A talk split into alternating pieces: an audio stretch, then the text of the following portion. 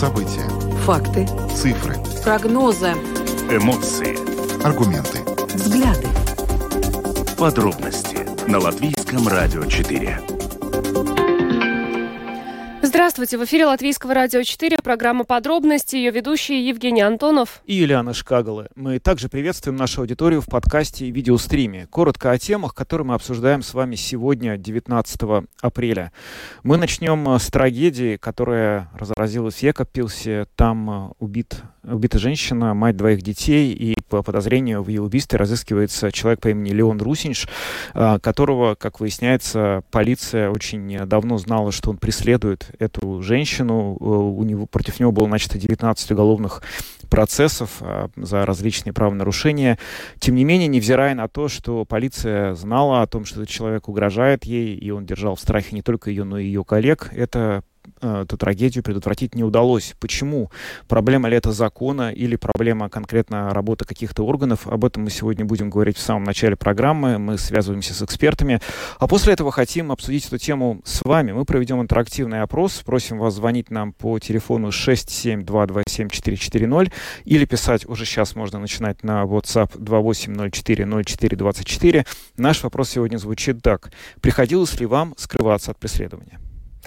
Ну а затем мы поговорим о том, что действующий президент Латвии Гилс Левит сегодня заявил официально, что будет баллотироваться на второй э, срок. А, напомню, что э, накануне Национальное объединение заявило, что выдвигает Эгилса Левица, но вот сегодня Эгилс Левиц подтвердил, сказал, что он э, свою кандидатуру выдвигает. Напомню, что ранее о своем намерении баллотироваться на пост президента э, заявил основатель объединенного списка Улдис Пиланс, ну а сегодня премьер премьер э, Кришинис Каринш э, выразил готовность работать над тем, чтобы партнеры по коалиции договорились о едином кандидате в президенты. Сегодня на эту тему в программе «Домская площадь» э, высказался политолог Филипп Раевский. Мы представим вашему вниманию фрагмент его интервью, а также посмотрим, что же о двух кандидатов, пока их только двое, на пост президента пишут в соцсетях. Ну, под, под занавес нашей программы мы поговорим о планируемой забастовке учителей, которая должна состояться 24 апреля, невзирая на то, что правительство Латвии утвердило предложенный Министерством образования график повышения зарплат учителей. С нами сегодня на связи будет э, глава профсоюза работников образования и науки Инга Ванага, которая расскажет о текущем состоянии их отношений с властью и как они планируют эту акцию протеста. Видеотрансляцию программы «Подробности» смотрите на домашней странице Латвийского радио 4, LR4 ЛВ, на платформе РусЛСМ ЛВ, а также в Фейсбуке на странице Латвийского радио 4 и на странице платформы РусЛСМ. Слушайте записи выпусков программы «Подробности» на крупнейших подкаст-платформах. Наши новости и программы можно слушать теперь и в бесплатном мобильном приложении «Латвия с радио». Оно доступно в App Store, а также в Google Play. Ну а далее обо всем по порядку. Самые актуальные темы дня. Подробности. Это программа «Подробности» на Латвийском радио 4. Мы начинаем с трагедии в Екапилсе. Там по подозрению в убийстве женщины разыскивается мужчина 70-го года рождения. Его зовут Леон Русинч. Госполиция предупреждает, что этот человек может быть опасен. Э, стоит отметить, что, э, как э, сообщила программа латвийского телевидения «Панорама», Леон Русинш терроризировал свою жертву год. Постоянно ей звонил, слал сообщения, даже пытался поджечь дверь, и сама жертва, ее близкие, соседи и коллеги неоднократно обращались в полицию, которая оштрафовала его на 250 евро за хулиганство. Это его не остановило, и преследование продолжилось. Кстати, он преследовал и коллег женщины, одна Одна из них рассказала передаче ЛТВ, э, что теперь они боялись выходить из дома, э, боятся выходить из дома. На рабочем месте женщины подтвердили, что Русанич даже парализовал э, работу учреждения минимум на полгода. Он звонил, э, получали даже в день по тысяче звонков. Об этом рассказала представитель э, Центра профилактики и контроля заболеваний Илза Ара. Именно в этом учреждении работала э, погибшая. Ну и вот главный вопрос, которым сегодня задаются все. Если знала полиция, если он терроризировал женщину год, если женщина использовала установленные законом механизмы для того, чтобы преследователь не приближался к ней, почему эта трагедия произошла. Но вот э, сегодня э, на пресс-конференции э, глава госполиции Арманс Рукс сказал, что закон не дал полиции обеспечить охрану убитой женщины, несмотря на то, что в целом против Русинша было начато 19 различных дел. И вот премьер-министр страны Кришнис Каринч сегодня сказал, что будет будет выяснено, было ли это бездействие ответственных лиц э, или э, какое-то правило, которое мешало действовать более жестко. А, нужно менять либо действие, поведение, либо какой-то нормативный акт, закон. Пока не ясно. И он также сказал, что глава МВД Марис Кучинский над этим сейчас активно работает. В общем, действительно возникает вопрос. Это проблема законодательная, которую можно решить, если изменить законодательные акты, или это проблема другая, законы написаны правильно, на самом деле дело в чем-то другом, и такую трагедию лучшими законами или иными законами предотвратить было бы нельзя. О том, как на самом деле эта ситуация выглядит с точки зрения законодательства, мы сегодня спросили у председателя подкомиссии Сейма по уголовно-правовой политике Андрея Юдина. Я думаю, что то, что произошло, доказывает, что сами по себе статьи закона не гарантируют э, достижение цели, ради которых их принимают. То есть надо понимать, что у нас э, в уголовном законе за многие преступления за все э, разные деяния предусмотрена уголовная ответственность. Но это не значит, что убийство не происходит, не происходят тяжкие телесные повреждения и другие деяния. И говоря о насилии, у нас есть в законе о гражданском процессе специальная процедура и специальные инструменты, то есть различные запреты. Э, если человек нарушает эти запреты, наступает уголовная ответственность. И я успел посмотреть, например, э, в рамках гражданского процесса было рассмотрено почти 500 дел в прошлом году. То есть просьба установить вот такие запреты меньше, чем 50, но больше, чем 40 человек были уголовно наказаны за то, что они нарушали эти запреты. Но надо понимать, что если человек э, действует, скажем так, против закона, то есть у него желание общаться с бывшим, э, э, с бывшей женой, например, или, э, скажем, каким-то образом коммуницировать, посещать места, если оно такое сильное и он игнорирует, ну, мы можем применять наказания, и мы применяем эти наказания, но это не означает, что человек, испугавшись э, статей закона и этой возможности, не будет это делать. То есть есть люди, которые нарушают закон, и это не означает, что ничего нельзя улучшить, что, скажем, ну, нет необходимости думать о каком-то, скажем так, э, совершенствовании этих норм. Но надо понимать, что, э, в принципе, гарантию того, что не будет новое деяние, дает только смертный приговор и пожизненное заключение. В остальных случаях свободный человек, передвигаясь может нарушить закон. И здесь надо иметь в виду, что с такими людьми, мне кажется, нужно больше работать, ну, с их головой. То есть устанавливая запрет и указывая, что вот нельзя приходить на столько-то метров, нельзя звонить, это не гарантирует, что человек изменит свое отношение. То есть запрет э, э, ну, у нас разные запреты существуют, но есть и нарушения. Здесь все-таки нужно пытаться э, коммуницировать, ну, скажем так, понять, почему человек э, стремится к, скажем, к общению, к коммуникации, почему им для него это важно, и пытаться решать эту проблему. Ну, то есть, в принципе, это работа психологом, социальным работником, э, а просто буква закона и полицейский, который проверит, то есть там э, не, не нарушен ли запрет, этого недостаточно. Но вопрос, опять же, когда происходит ужасный случай, мы реагируем. Вопрос, готовы ли мы тратить миллионы на то, чтобы работать с такими людьми? Я понимаю так, что ему э, было предписано, чтобы он начал общаться, какую-то социальную деятельность для того, Я не могу комментировать конкретное дело, у меня нет материалов. Я вам говорить могу только о э, регулировании и вопрос о необходимости защиты э, от насилия. Он давно актуален, и поэтому есть специальная глава в законе, которая говорит, то есть как подать заявление, что решает суд за нарушение запрета уголовной ответственности. То есть инструменты существуют, но еще раз могу повторить, основная проблема, если мы думаем, что установив запрет, мы достигнем цели, это не работает во всех случаях. Иногда да, иногда достаточно для ну, такого разумного человека. Он понимает, что о, здесь у меня запрет, здесь еще уголовная ответственность в перспективе. Все, я останавливаюсь. Но эти люди действуют в силу эмоций, каких-то побуждений, там другая, э, ну скажем так, другое отношение. Здесь нет рациональности в этих действиях. То есть есть обида, желание э, продолжать диалог, в чем-то разобраться. И это приводит к тому, что ну, к нарушениям. И запреты не решат проблему во всех случаях. Во многих да, но это не будет, скажем так, стопроцентной гарантией сам по себе. То есть, в принципе, важно, чтобы с этими людьми происходила работа для выяснения причин их поведения и для коррекции их поведения. Как-то можно организовать законодательно или другими мерами, чтобы они этой работы не избегали? Понимаете, законодательно мы принимаем законы, а здесь речь идет о миллионах, которые нужно инвестировать, то есть нужно подготовить психологов, социальных работников, э, люд... то есть и когда мы решаем вопросы бюджета, готовы ли мы тратить э, эти деньги таким образом. То есть, понимаете, когда происходит такой случай, люди реагируют э, очень болезненно, они говорят, надо что-то делать. Что нужно делать? Когда считают, что нужно принять новый закон, ну, не проблема нового закона в данном случае, а проблема то, как мы относимся. И, э, понимаете, если мы кому-то применяем наказание, репрессию, мы должны создать инструменты, которые будут контролировать исполнение.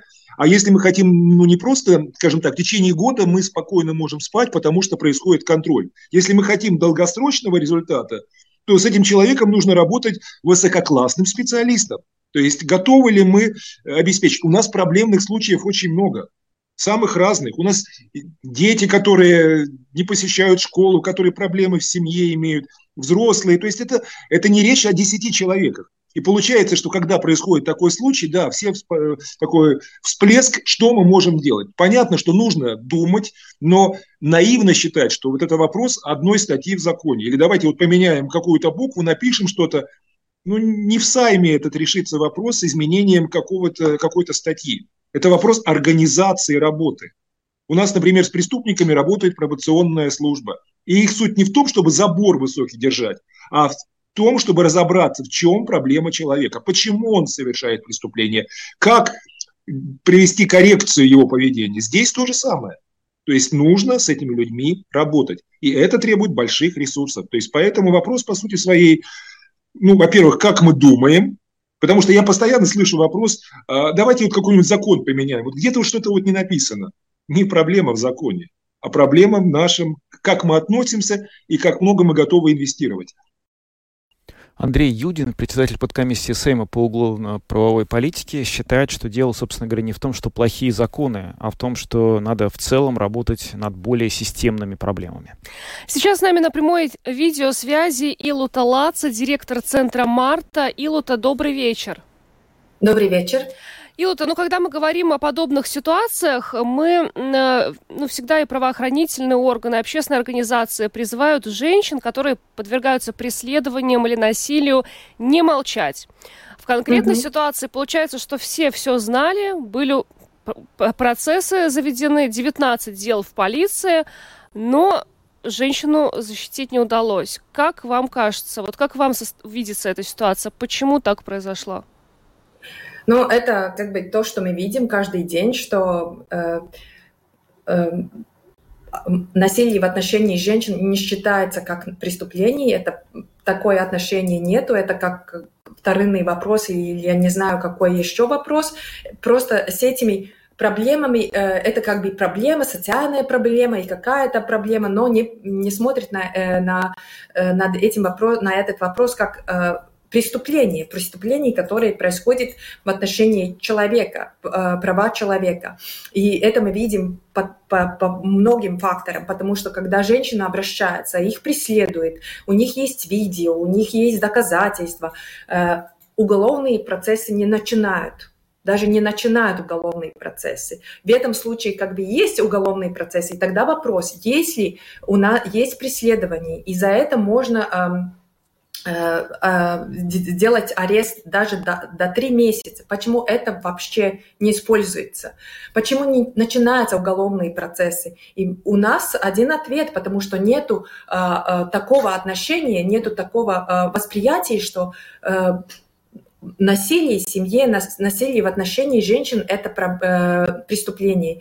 И э, это еще женщины, которые к нам обращаются, которые еще живые, у которых есть пока еще здоровье, они и говорят, что э, у полиции есть теперь возможность применить а, охранный ордер даже без согласия потерпевшего, но это не делается. Э, очень только в нескольких ситуациях. Например, есть, э, есть статистика у полиции о прошлом годе, где э, где сказано, что более чем 8 тысяч было, было вызовов на э, так называемые конфликты в семье. Да? Это означает 24 вызова в день. Э, только в 10 случаях э, полиция отправила информацию социальному социальные услуг, э, социальным э, разным работникам, эм, структурам. Работникам, чтобы они начали работу, предлагали свои услуги. И только э, в, э, в, одно, в одной ситуации, в одном случае, как бы в день, э, это 600, 640 э, в год применилось охранный ордер от, от полиции.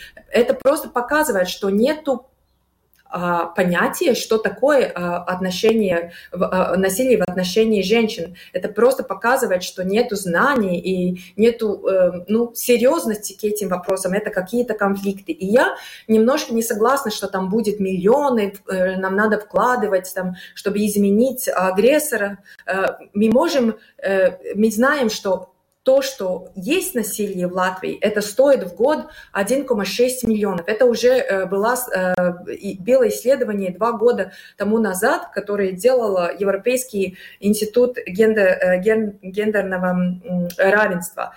И это просто один из фактов. И также мы знаем, что мы как Марта, у нас мы не только предлагаем реабилитацию, и э, прошлый год мы э, при, предлагали реабилитацию, нашу реабилитацию использовали больше, чем 600 женщин, и это два раза больше того, как было до пандемии, да, разных ограничений, когда э, до этих ограничений.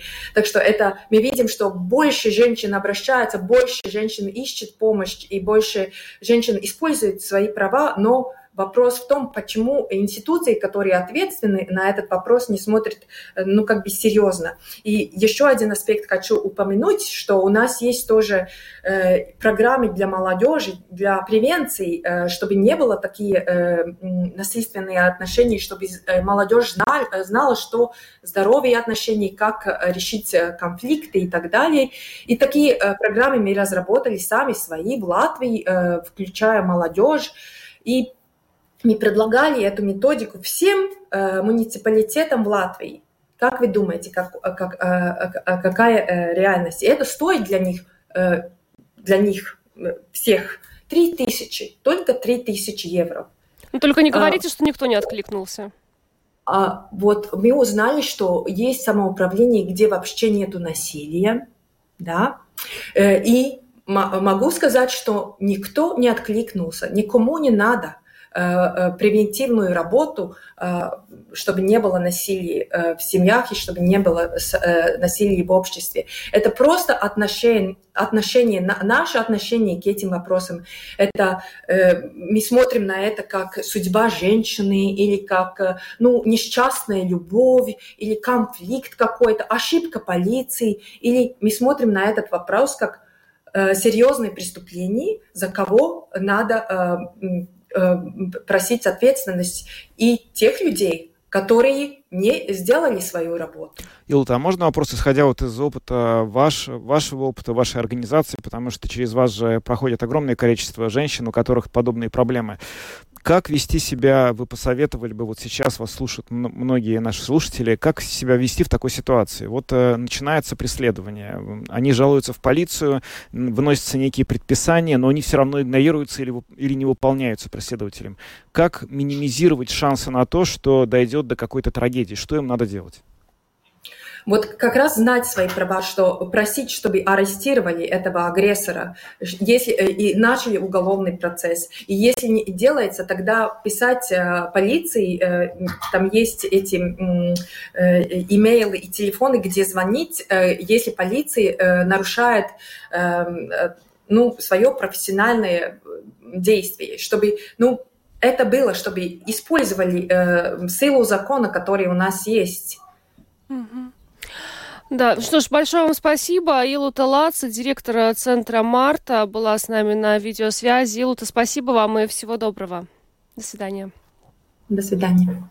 Ну что ж, э, да, получается, что э, вот как Илута говорит, к сожалению, в Латвии э, насилие женщин ну, не воспринимают, насилие над женщинами, бытовые конфликты не воспринимаются как преступление. И вот отсюда, э, по ее словам, э, такие ситуации. Но вот интересно то, о чем она рассказала, что предлагалась конкретная программа самоуправления, оказалось, что в Латвии существует самоуправление, где вообще нет насилия. Интересно, что это за... Ну, мы не знаем, что там за история, в общем, трудно комментировать. Здесь, на самом деле, как будто бы вот все-таки две истории, они, может быть, параллельные. Одно дело, что действительно многие случаи бытового насилия не расследуются, потому что считается, что это семейное дело и все такое. Но, с другой стороны, когда мы, вот мы видим, что в деле этого Русинша было начато 19 уголовных процессов, но мне как-то кажется, трудно сказать, что в отношении э, этого конкретно человека полиция бездействовала. Она вроде бы предпринимала какие-то действия. Другой вот вопрос, что действительно, возможно, каким-то образом потерпевшая могла в свое время настаивать на том, чтобы этот человек был арестован, невзирая, ну вот э, из-за его деятельности. Мне сложно э, понять, если это была такая возможность, почему она не была использована, конечно. Ну, э, здесь трудно, да. наверное, не стоит обвинять женщину в том, что она не использовала какую-то возможность, потому что мы видим, что и коллеги обращались в полицию, и она сама обращалась в полицию, но все обращались в полицию в этой ситуации. Да, тут не то, чтобы именно, конечно, она виновата, а то, что действительно эта ситуация, вот она не дошла до такой вот, э, до этого ареста. Если такая реальность действительно была, если это было возможно, почему это все-таки не случилось? Но вот сейчас как раз э, поговорим э, об этом с нашими слушателями. Вопрос, который мы хотим вам задать, звучит так. Приходилось ли вам скрываться от преследования? Телефон прямого эфира 67227-440 или пишите нам на WhatsApp 2804-04-24. У нас есть первый звонок. А, здравствуйте. Доброе утро, ой, добрый день. Добрый. А знаете, у меня с другой стороны мнение. Ему, вот он целый год э, ее терроризировал, да, а ему психиатрическую экспертизу делали. Вот таки, с такими людьми психиатр работает, именно экспертизу. Может быть, у него уже что-то в мозгах было не в порядке, и да, его это... надо изолировать вообще от общества психиатрическую больницу. Там же есть такое отделение. Да, спасибо. Да, ну вот, кстати, э, глава госполиции сегодня Арман Срукс сказал, что э, у мужчины определенно проявляются маниакальные признаки. Сейчас его ищут, его автомобиль, кстати, найден, но есть вероятность, что он э, покончил жизнь самоубийством. Ага. Тем не менее, вот вопрос, кстати говоря, о психиатрической экспертизе, он тоже висит в воздухе. Если это были подозрения, что он невменяем или просто неадекватен, то почему этого не было с ним произведено? Ну, а, не знаю. Много пока еще мы не знаем в этой истории. А, здравствуйте. Добрый день. А у меня вот такая история. Она очень давняя и очень болезненна для меня. Дело идет об изнасиловании 17-летней девочки. Обращение было в полицию. Обращалась я в полицию. Меня, мне угрожали. На меня на мотоцикл мы собирались наехать. Слава богу, я увернулась. Вот. Но когда это подала я в суд, все, следователь приходил, мы к психиатру ходили тысячу раз. В общем, это не заживающая рана у меня. Это очень много лет, где-то с 94-5 года, так где-то. Да, очень жаль и, это слышать. И, но... и, что, и что в итоге получилось? Прислали письмо, э, что э, как бы девочка сама виновата. Нету состава преступления. А все из-за того, что мать выкупила его. Я потом следователю написала письмо такое, что благодари Бога, что я в Ригу не обратилась. Но я боялась. Я боялась из-за того, что за, за жизнь дочери, потому что были угрозы. Э, мы уродуем тебя как черепаху, и, и, и тебя, и твою мать, и все на этом так осталось. Вы знаете, мы все плюнули, помолились Богу, и, и до сих пор у меня это не заживающая рана. Вот так работает наша полиция. А это дело было все в прокуратуре. Вот, спасибо. Вот Да. ответ, какой у вас будет. Спасибо за ваш звонок. Ну, мы очень сочувствуем, конечно, что ужасная история. Мы сочувствуем, но мы должны просто сказать, что мы, конечно, не знаем обстоятельств данного конкретного дела, и мы не можем э, знать наверняка, что там произошло. Если был суд, э, то почему в итоге получилось так, конечно, любые такие глубокие страдания вызывают очень сильное сочувствие, но мы не можем комментировать ничего, что касается а, самой сути, тем более, что это произошло сколько, 40-35 лет назад, да, если это середина 90-х. А, да, Меньше 30. меньше, меньше 30, ну да. Есть еще звонок у нас. Да, есть еще звонок. Здравствуйте. Да, говорите, Алло, пожалуйста. Да, да. Э, Я что хочу сказать, в продолжение. Суда не было, следователь не довел, потому Мгм. что он хорошо в лапу получил, и до суда не довели. Суда не было. Я Понятно. хотела, чтобы был. Следователь мне сказал так, мы не имеем... Я когда пришла, я говорю, я заберу заявление, хочу забрать. Нам угроза, нам жизнь дороже. А, а он, мы не имеем права. Ваша дочь несовершеннолетняя и не имеем права. А в итоге оказалось, все имеет право. Деньги покрывают все. И у нас в Латвии было, будет и так вообще, я не знаю.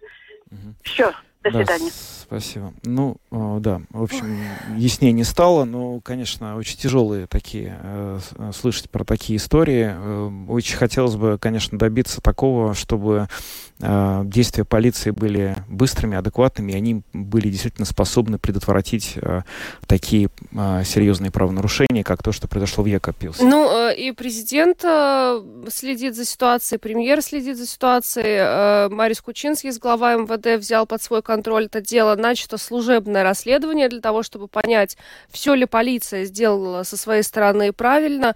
Еще вот очень ужасный момент, конечно, во всей этой истории, что убийство произошло на глазах у э, ребенка этой женщины и ее матери. И, ну, конечно, это все дикость. Все-таки будем надеяться, что в ближайшее время э, убийца будет э, найден, но, по крайней мере, полиция вот нашла его автомобиль.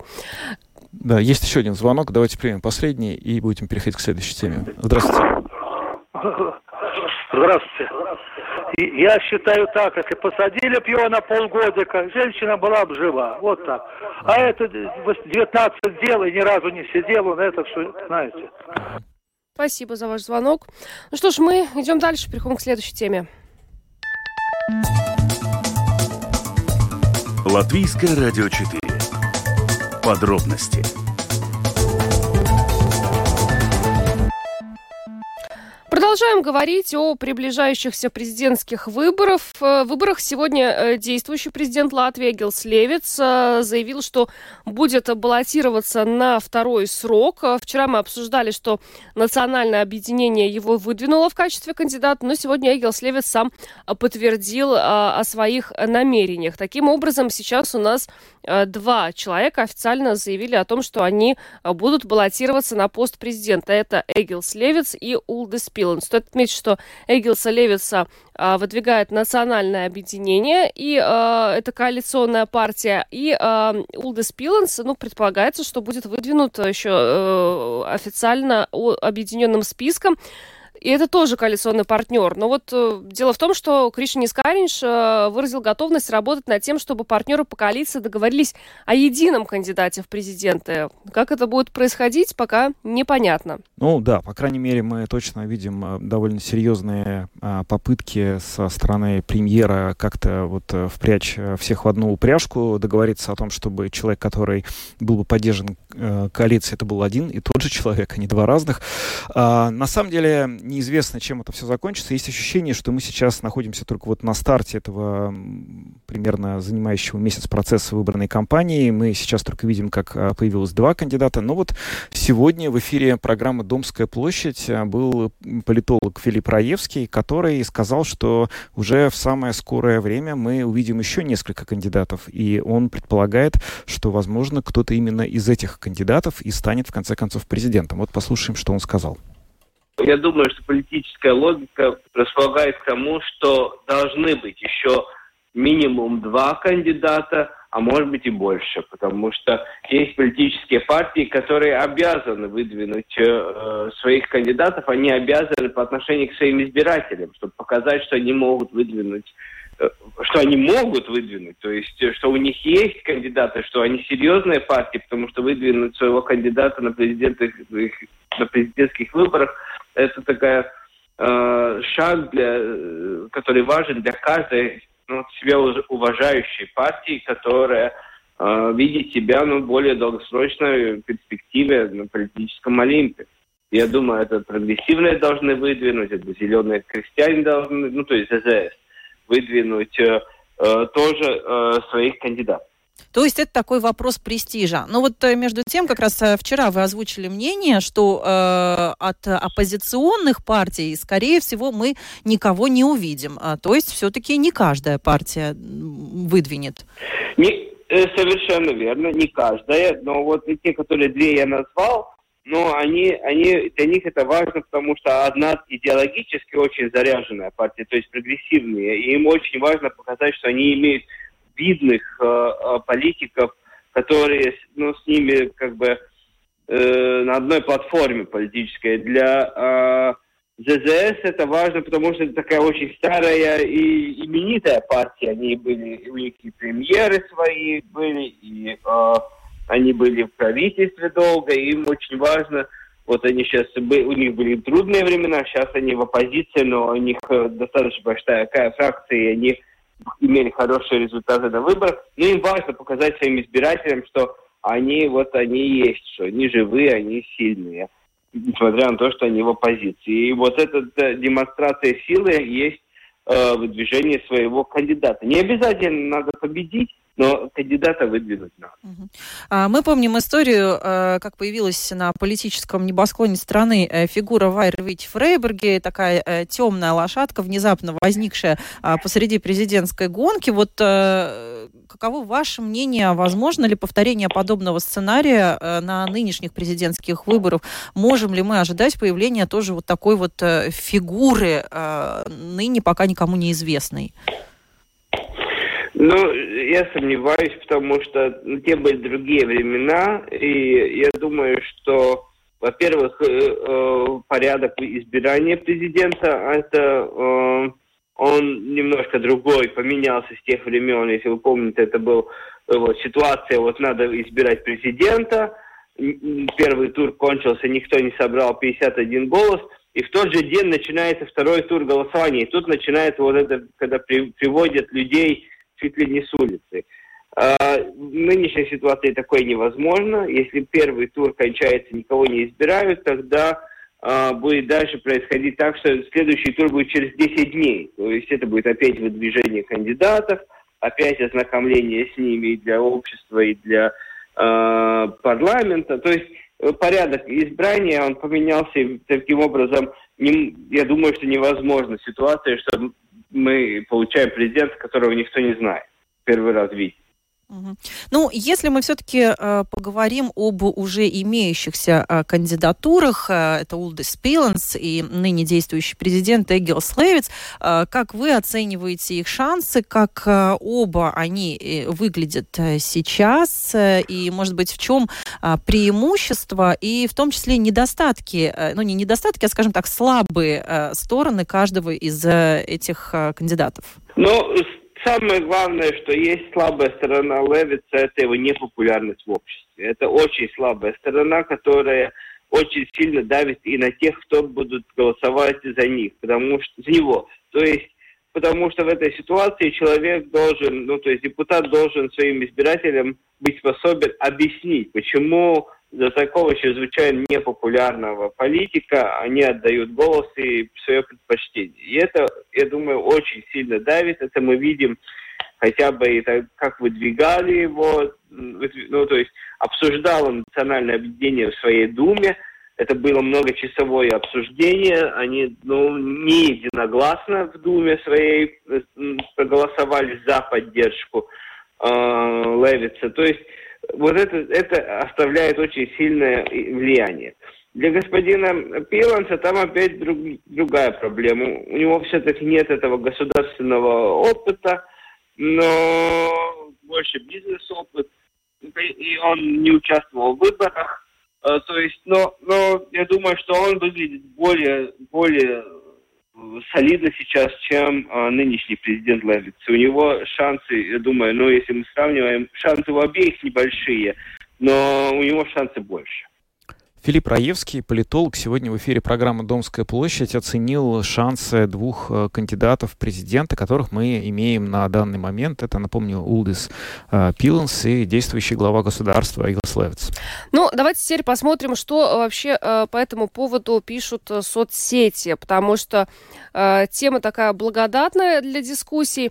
Ну вот, например, в Твиттере политолог Ивита Кажука написала, что во всей этой истории с кандидатами много интриг, но самая большая из них, есть ли у э, нового единства что-то такое, что можно предложить объединенному списку, чтобы и Левиц, и Пиланс остались в стороне, а президентом стал более политически нейтральный кандидат? Ну, это интересное э, такое э, да, предположение.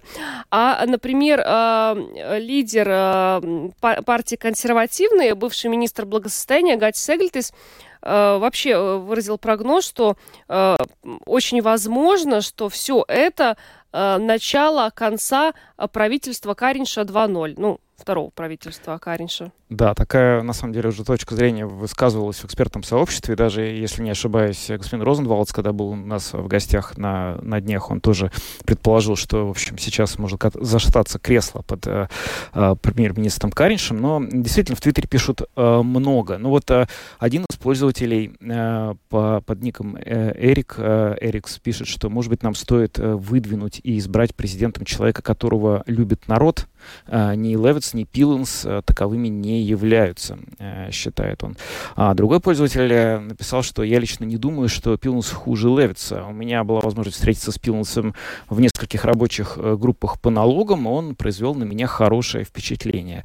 Я за то, что если господин Пилнс будет избран голосами, в том числе партии стабильности, то правительство должно пасть. И объединенный список, объединенному списку будет трудно обеспечить, чтобы Пиланс а, был главой государства, при этом Смилтонс оставался спикером Сейма. Ну и очень разные а, точки зрения высказывают а, относительно а, того, а, ну, насколько а, вообще хороший действующий глава государства. А, ну вот, в частности, есть такое мнение. Артур в Твиттере пишет, а, ошибаться можно один раз, а, но а, повторить то же самое через 4 года, это уже а, осознанное вредительство и э, выдвижение своих собственных каких-то интересов. Э, Левиц президент элиты, а не народа. Но, а с другой стороны, вот еще один пользователь пишет, что Левиц очень, изви, э, очень удачно представлял Латвию на внешнеполитической арене, где хорошо оценивают его эрудицию и опыт. И, кроме того, его часто приглашали говорить в другие в парламенты других стран стран. Да, ну вот э, и еще одна позиция тоже в Твиттере, когда пользователь считает, что в настоящий момент просто началась э, игра за президентские, э, президентская гонка, и, скорее всего, это приведет к тому, что ни Левиц, ни Пиланс не будут избраны, а президентом станет какой-то третий неизвестный. Но вот на самом деле Филипп Раевский тоже этого не исключает. Он предполагает, что уже в ближайшее время мы увидим кандидатов как минимум двух от партии Союз зеленых и крестьян, а также от партии прогрессивные, для которых, с его точки зрения, выдвинуть собственного кандидата это просто дело политического принципа. Ну, будем следить, пока идем дальше. Самые важные темы дня. Подробности. Правительство Латвии утвердило предложенный Министерством образования график повышения зарплат учителей. Однако профсоюз работников образования и науки считает, что расчеты министерства по-прежнему не точны и планирует акцию протеста, которая намечена на 24 апреля. С нами сейчас на видеосвязи глава Латвийского профсоюза работников образования и науки Инга Ванага. Добрый вечер. Добрый вечер. Скажите, пожалуйста, ну э, что э, профсоюз, собственно, сами педагоги думают о том графике, который вчера утвердило правительство? Я уточню, что вчера правительство не, не, приня, не приняло график по повышению зарплат.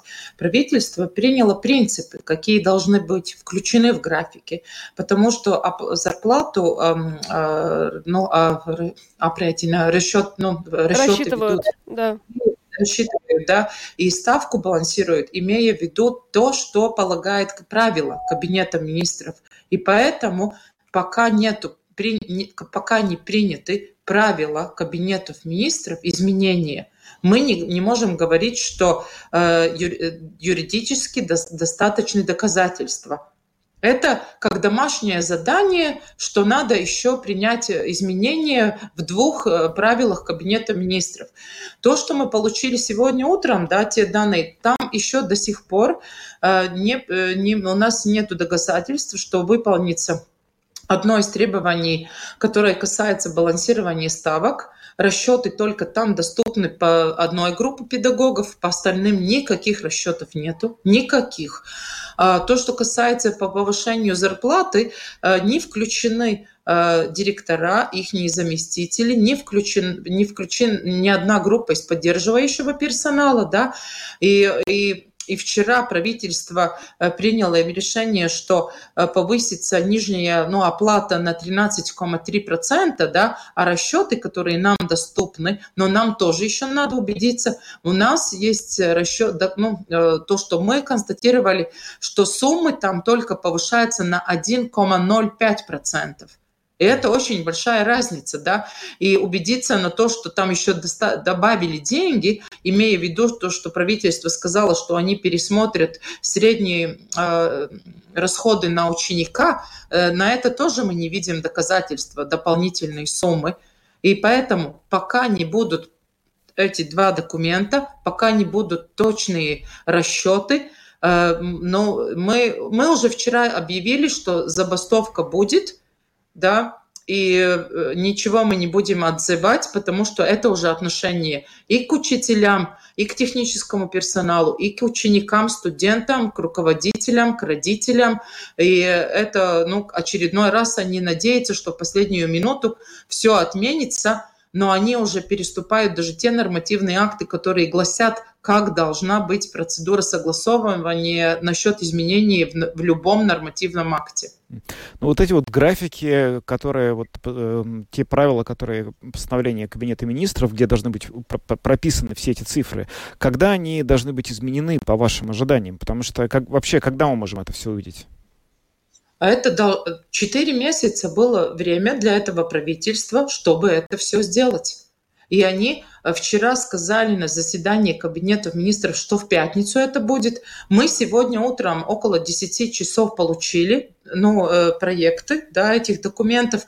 Но, извините, это касается всех педагогов, начиная с дошкольного обучения до высшего образования, двух требований. И нам надо нормально убедиться, мы то, что успели за эти часа, э, ну, ну за сегодняшний день, а там очень много, ну, ну, ну ну, недостаток, да, и поэтому в нормальной процедуре, когда ты можешь написать свое мнение, потом заседание, когда все это, ну, но есть нормативный акт, который гласит, как это все надо делать, это не можно успеть в нормальном времени. Они в пятницу что-то принят, мы не, мы не сможем убедиться, корректно ли все, включены ли все педагоги и по оплате, и по ставке, да, когда мы будем информировать Директора же тоже, они э, должны э, информировать родителей. Родители э, еще в школах, там дети еще более подст, ну, постоянны, да, а в детских садиках им же надо думать, где этого ребенка ставить, им надо обсудить это с работодателем, и будет он или не будет на работе, да,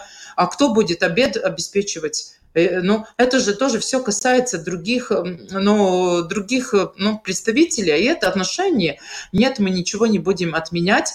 Понедельник забастовка и шествие начинается, и мы э, ну, будем бороться, чтобы были включены все педагоги в графике по повышению зарплат, и чтобы балансирование рабочей ставки было для всех педагогов постепенно, начиная с 1 сентября. Ну, то есть шествие и забастовка будут, даже если правительство 21 апреля в пятницу удовлетворит требования педагогов? А как мы можем убедиться над этим? Потому что нам же тоже расчеты надо вести, нам надо эти вести переговоры с самоуправлениями, убедиться, да. Это, ну, это же, это речь идет о миллионах. И информировать. Э, и осенью мы это уже видели, как это все. Ну, но это, это специально, чтобы опять общество ну, было недовольно. Они скажут, вот педагогам мы обеспечили, но мы очень надеемся, что общество тоже понимает, что не мы не можем согласиться когда нет расчетов. Но нету доказательств, нету. Там до сих пор не включены э, повышение зарплат ни логопед, ни психолог, ни социальный педагог, педагог ни специальный педагог, ни библиотекарь, ни консультант по карьерному образованию.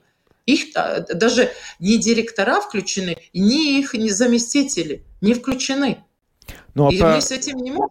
Принципиально этот вопрос решен. То есть вы же постоянно находитесь в диалоге с министрами, профильными специалистами. Они вам говорят, что эти цифры будут, появятся, что зарплаты директорам, логопедам будут, будут ли они повышены? Это в планах?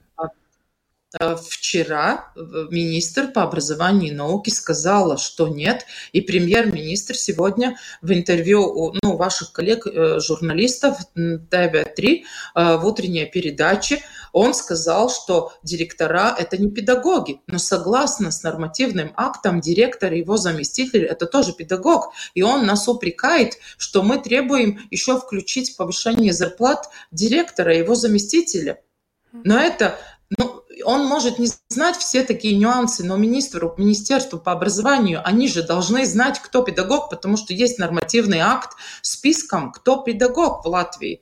И они сейчас э, выдумывают разные такие, ну, отговорки, да, и э, общество старается убедить, что с профсоюзом что-то не в порядке. Но извините, это педагог, руководитель и поддерживающий персонал, это педагог. И наше требование, чтобы в графике были включены все без исключений. И поэтому мы пойдем до конца, чтобы выполнили договор. Мы, у нас нет новых требований. Мы требуем выполнить то, о чем мы осенью договорились. И все, ничего больше. Известно, сколько учебных э, учреждений затронет забастовка?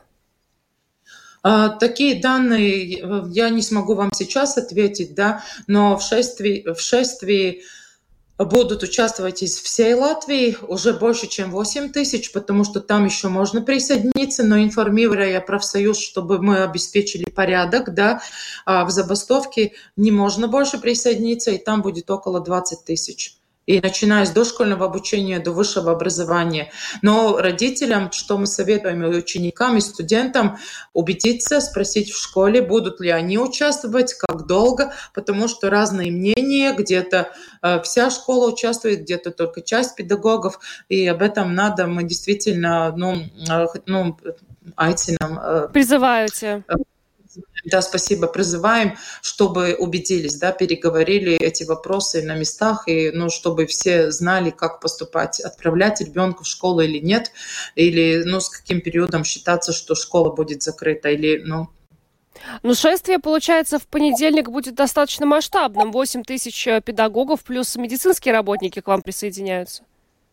А, вместе, мы вместе будем, там будет и а, рабочие в секторе образования, науки и а, медики, и мы будем уже больше, чем 8 тысяч, потому что присоединяются и к медикам, и к нам присоединяются, да, и, например, два дня тому назад больше даже, чем 200 людей присоединилось, но нам важно, чтобы они информировали, чтобы мы могли, согласно закону, обеспечить тех, ну, которые отвечают за порядок, там нормативные акты. Поэтому, если кто-то хочет еще присоединиться, это можно сделать, но обязательно надо информировать через профсоюз, что они будут участвовать. И это только доказывает, что э, все три отрасли э, ну, не согласны с тем, что и в будущем политики будут безответственно э, относиться к силе действующим э, законам, что не будут выполнять Э, ну, соглашение на счет требований забастовки, да,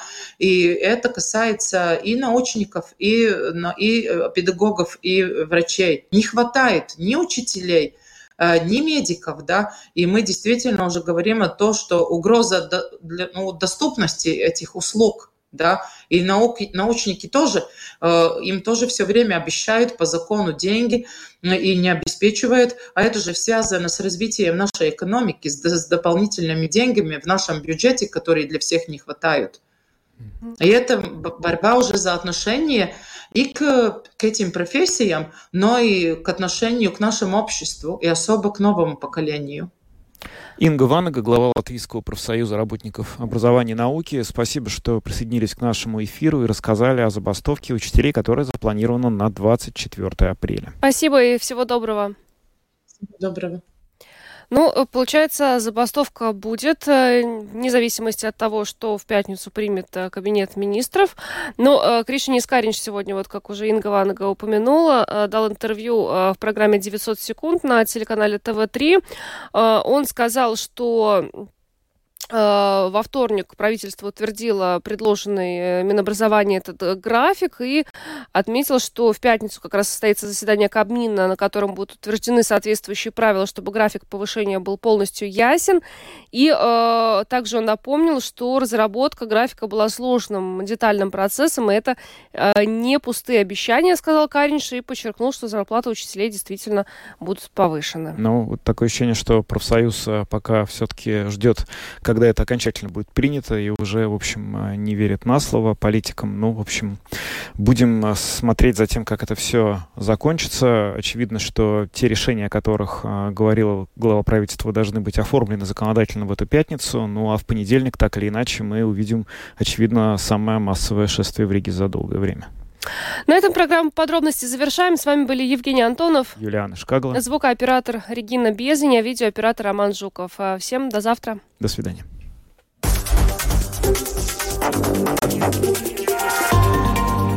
Латвийское радио 4. Подробности по будням.